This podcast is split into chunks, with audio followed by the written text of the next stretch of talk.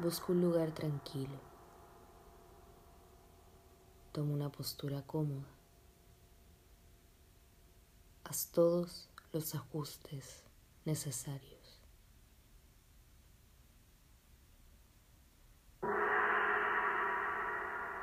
Cierra los ojos y pon tus manos sobre tus rodillas.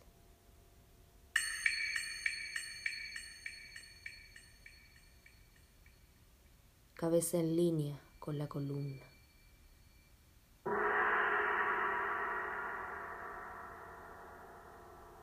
Siente tu cuerpo simétrico, estable y relajado. Toma una respiración profunda.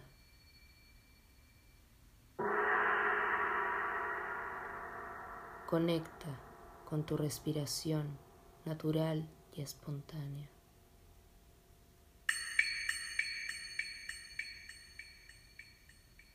Siente su sonido interno.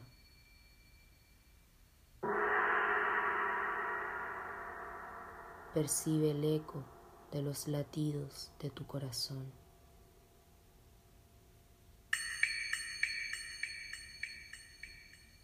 Ponte en contacto con tu ambiente alrededor.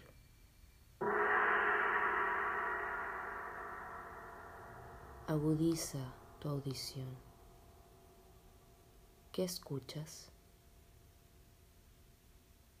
Te invitamos a expandir tus sentidos.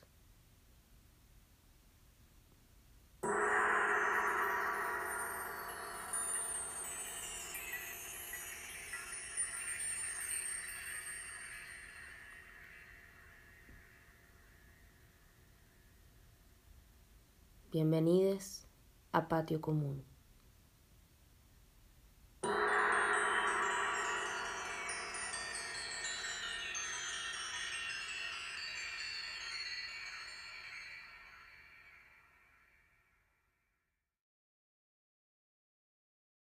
No es mucho el tiempo que he estado habitando esta cuerpa.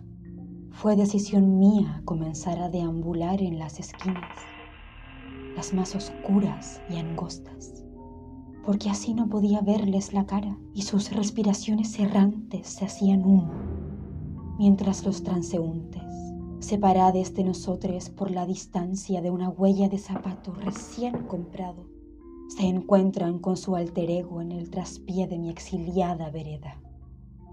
Descubrir los rincones más desolados entre las calles repletas de suspiros abandonar mi carne, replicar mis pasos, retroceder y detenerme.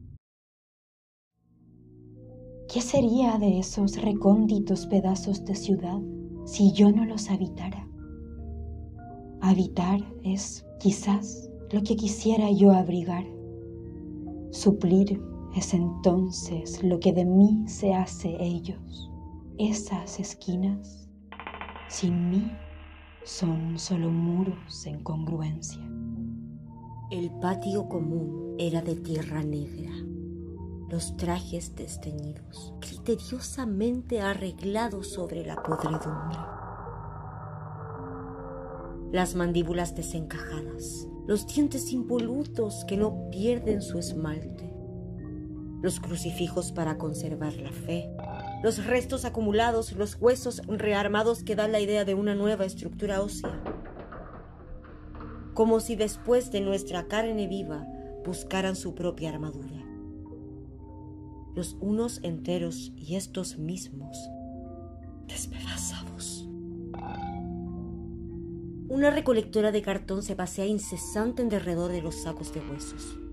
Deambula atenta cual carroñero revolotea sobre un hábitat en desarraigo, dejando pequeños trozos de diario enterrados en la tierra negra que rodea a los habitantes de esta fosa común. Ha llegado ya hace un par de vientos de polvo, envuelta en ella como cobijo de madrugada, a descubrir las verdades que fueron sorbidas por la ebriedad de poder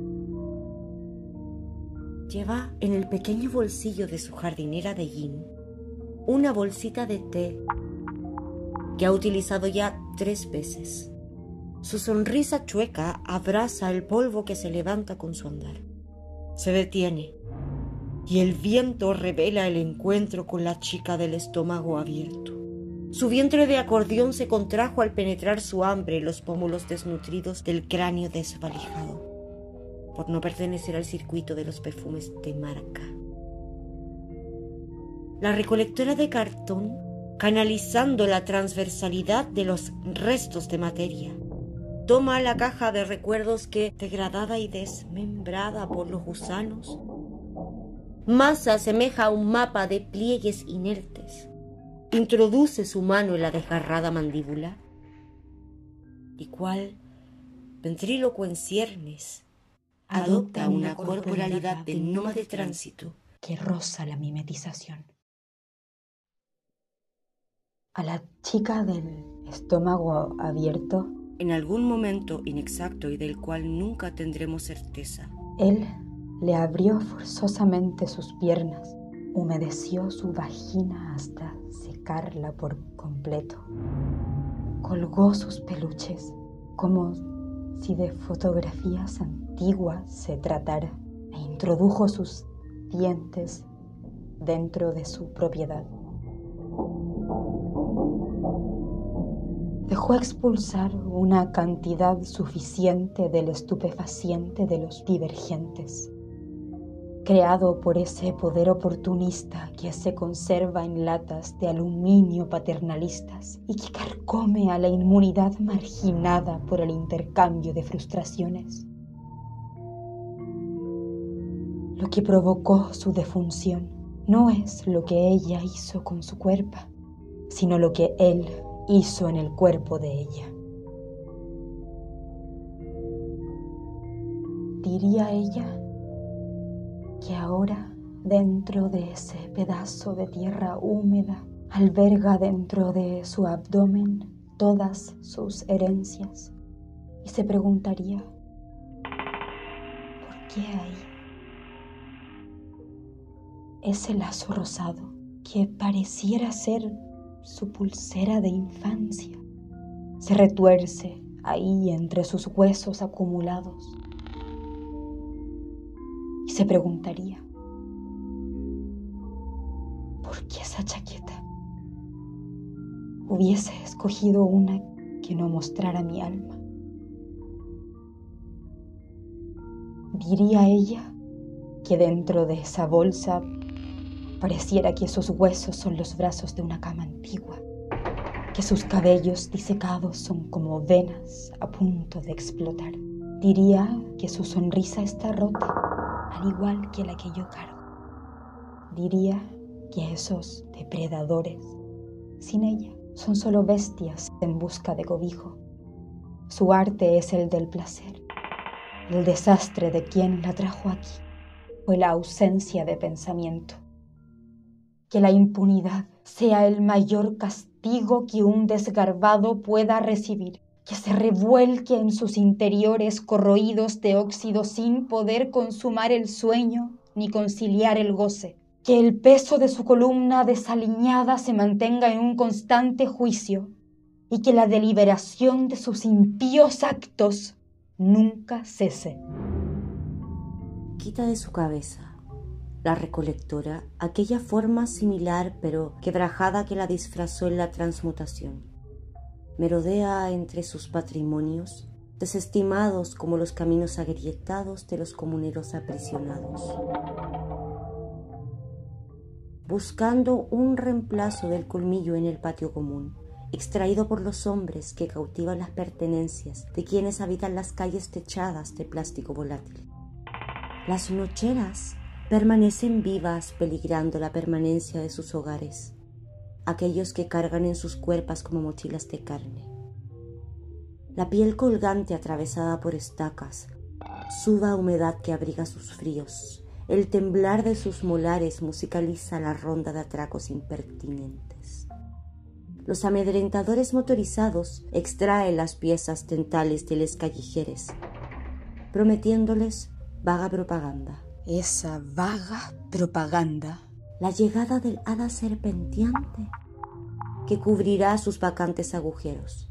Esa falsa promesa mantuvo su vigilia encadenada al supuesto. Peligrosa delincuencia es la de mantenernos sujetas a la hipótesis de una metamorfosis humanitaria, cuando el reformador es un sin revés desdeñado en saciar su hambre, succionando de nuestro casco la sopa de nuestro sudor. La recolectora adaptó su expresión, cerró su sonrisa y construyó con cartón una almohada que acumuló ilusiones de tierra. Continúa su recorrido por entre las bolsas huesudas, levantando una polvareda que se asemeja a un torbellino de autobiografías ahogadas, escritas en máquinas de olvidos. Se encuentra con un fanático olvidado. Creo que le llaman el bulla campeón. Su pelota desinflada, su cerebro desahuciado ya no rebota ni cuestiona. La recolectora aparta el cuerpo póstumo sin perder cuidado de su nueva forma, fraccionando su área de interés en partes iguales. Incisivos, caninos, premolares y molares. Un canino anda suelto. Matiza entre un café claro y un amarillo opaco. Ladrador ante el opresor. Hábil en la apertura de superficies filosas. Con un respeto ancestral, la recolectora arranca el resistente canino, lo coloca en su vacío y cual ventrílocuo en ciernes, adopta una corporalidad de nómade tránsito que roza la mimetización. Las heridas cortopunzantes que atravesaron su abdomen fueron premeditadas y direccionadas hacia su boca. Sin embargo, en el momento de la ejecución, un temblor en las manos del hombre desvió la atención de la lengua y los tenedores se destinaron hacia su torso. Se dice que ese temblor fue provocado por un ágil viento que atravesó la intención del atacante, versión de la cual nunca tendremos certeza. Él diría que la disputa de la batalla fue provocada por el romanticismo del ideal de una vida bohemia, a la que él aspiraba sin siquiera saber qué significaba tal discusión. Diría que esa palabra la aprendió la primera vez que escuchó ese himno que penetró su cotidianidad. Él quizás mostraría sus manos y sacaría la lengua. Él diría que ahí se puede leer su historia, que cada plielle cuenta un misterio, esos que él rememora como su idiosincrasia. Diría que nadie se le asemeja, que su lengua es sin igual. Diría él que su dentadura se mantiene perfecta, que su lengua siempre estuvo protegida por sus impenetrables dientes. Diría que con un encendedor podía prender hasta la televisión y que con los dedos de sus pies podía encender un cigarro. Gritaría desentonado el himno de la Universidad de Chile. Brindemos por la vida fecunda de ideal, sonriendo con el alma prendida en el amor. Ser un romántico bohemio cuyo sueño es el querer y en desnudo de mujer contemplar la realidad. Diría él que su brindis no alcanzó para saciar completa su sed, que el último sorbo quedó parado en el fondo agonizante de ese ánfora que él vio pasar de boca en boca sin agotar su fondo. Y diría él que la mujer desnuda a su contemplar. Porque ser camarada, diría él, está en mi sangre. Y entre camaradas siempre velamos por la saciedad de nuestros compañeros. Porque somos nosotros quienes estamos en la primera línea, desocupando nuestras casas y sacando todo a la calle como arma de resistencia. Mientras ellos como galope de sirenas ensordecedoras, intentan arremeter con nuestra dignidad, nosotros abrimos nuestro coraje a la irascible intransigencia con la que nos minimizan.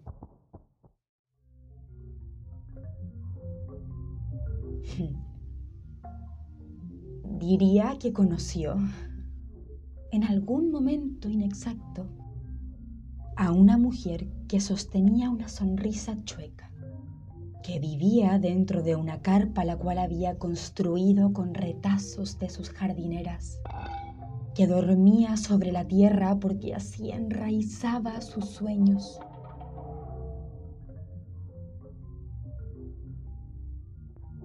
Y bebía manzanilla porque el color amarillo que contiene mi taza de bronce aclara todas mis pretensiones.